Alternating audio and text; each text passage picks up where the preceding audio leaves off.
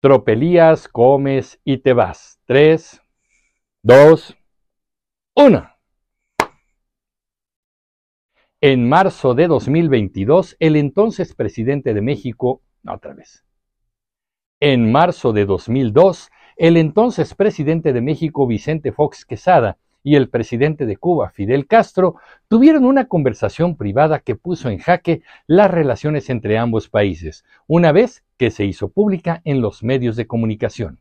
Una pésima estrategia de un mandatario que creía que nadie lo estaba escuchando. Esta es la tropelía de hoy. En el mes de marzo del año 2002 se realizó en México la Conferencia Internacional sobre la Financiación para el Desarrollo, en la ciudad de Monterrey. Del día, del día 18 al 22 de ese mes asistieron 50 jefes de Estado y de Gobierno, además de 200 ministros, dirigentes del sector privado y la sociedad civil. La idea fue abordar los temas fundamentales para impulsar el desarrollo de las economías del mundo. Todo muy bonito, pero lo que les voy a platicar ocurrió unos días antes. Resulta que el presidente Vicente Fox andaba muy atribulado porque en esa conferencia internacional coincidirían dos mandatarios que eran acérrimos antagónicos entre sí. Se trataba del presidente George W. Bush de los Estados Unidos y de Fidel Castro de Cuba.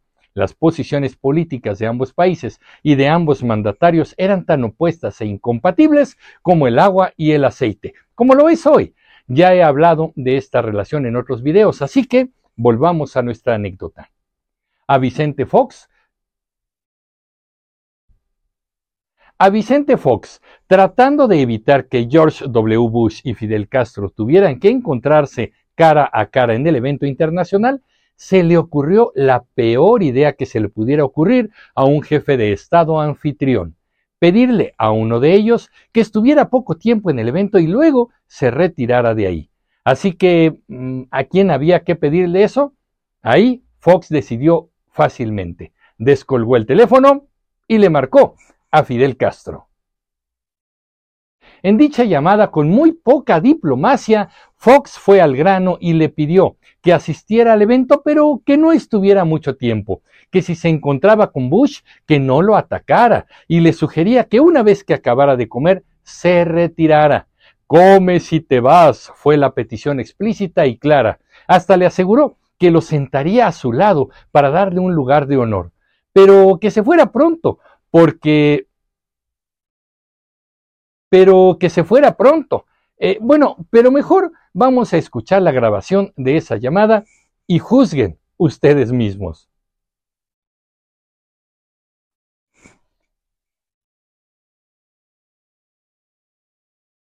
¿Quién grabó esa conversación? En un momento más se los revelo. Debo decirles que durante un largo tiempo esta llamada era desconocida para todos, era un secreto. Pero antes les cuento. En el evento, Fidel Castro declaró, les ruego a todos que me excusen, que no pueda continuar acompañándolos debido a una situación especial creada por mi participación. Se levantó y se retiró. Esto hizo que en la opinión internacional se levantaran sospechas sobre cuál sería la causa de que se retirara de la conferencia internacional.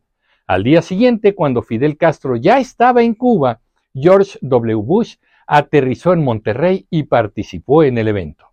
¿Qué había sucedido? se preguntaban muchos. Periodistas y analistas periodistas y especialistas apuntaban a una sola dirección, Tal vez hubo un cabildeo para que Bush y Castro no se encontraran. Las relaciones entre México y Cuba pasaban por un mal momento y Castro acusaba a Fox de haberse doblegado a los intereses del imperialismo. Las acusaciones subían de tono hasta que hubo un momento en que Cuba afirmó que poseía las grabaciones de una conversación sostenida entre ambos mandatarios. Con todo, y la velada amenaza de Cuba de hacer pública dicha conversación, Fox negó que dicha llamada se hubiera realizado y que no había nada que decir al respecto. Si haberle pedido a Fidel Castro que se retirara ya era una maniobra errónea y torpe de Vicente Fox, el Si haberle pedido a Fidel Castro que se retirara ya era una maniobra errónea y torpe de Vicente Fox, el aderezo de los errores fue negar que tal conversación hubiese sucedido. En el mes de abril de 2002, el gobierno cubano hace pública la grabación de la conversación. Aquí se reveló la astucia del gobierno castrista, el cual seguramente grabó otra vez. Aquí se reveló la astucia del gobierno castrista, el cual seguramente grababa todas las conversaciones de su presidente con distintos interlocutores, a la vez que Vicente Fox quedaba como un novato en las relaciones exteriores, en la diplomacia y como un mentiroso ante los mexicanos. El escándalo estalló. La credibilidad de Vicente Fox quedó debilitada y las relaciones entre México y Cuba se agrietaron más Especialistas en temas diplomáticos hasta la fecha analizan el suceso y coinciden en que fue una maniobra pésimamente ejecutada. Efectivamente, México se había colocado como un lacayo de los Estados Unidos y Fidel Castro podía seguir victimizándose. Fox actuó con arrogancia y lejos de resolver o evitar un posible encuentro tenso y crítico, logró agrandar un conflicto entre la isla y nuestro país. Así pasa cuando los gobernantes creen que lo dominan todo, olvidan los contextos e ignoran a sus consejeros expertos. Una tropelía del presidente Vicente Fox que hasta la fecha se conoce como el nefasto momento del come si te vas. Pero ¿qué opinan ustedes, comunicreativos? Yo soy Emilio Pineda y los espero en el próximo capítulo de Comunicreando. Pásenla bien. Hasta pronto.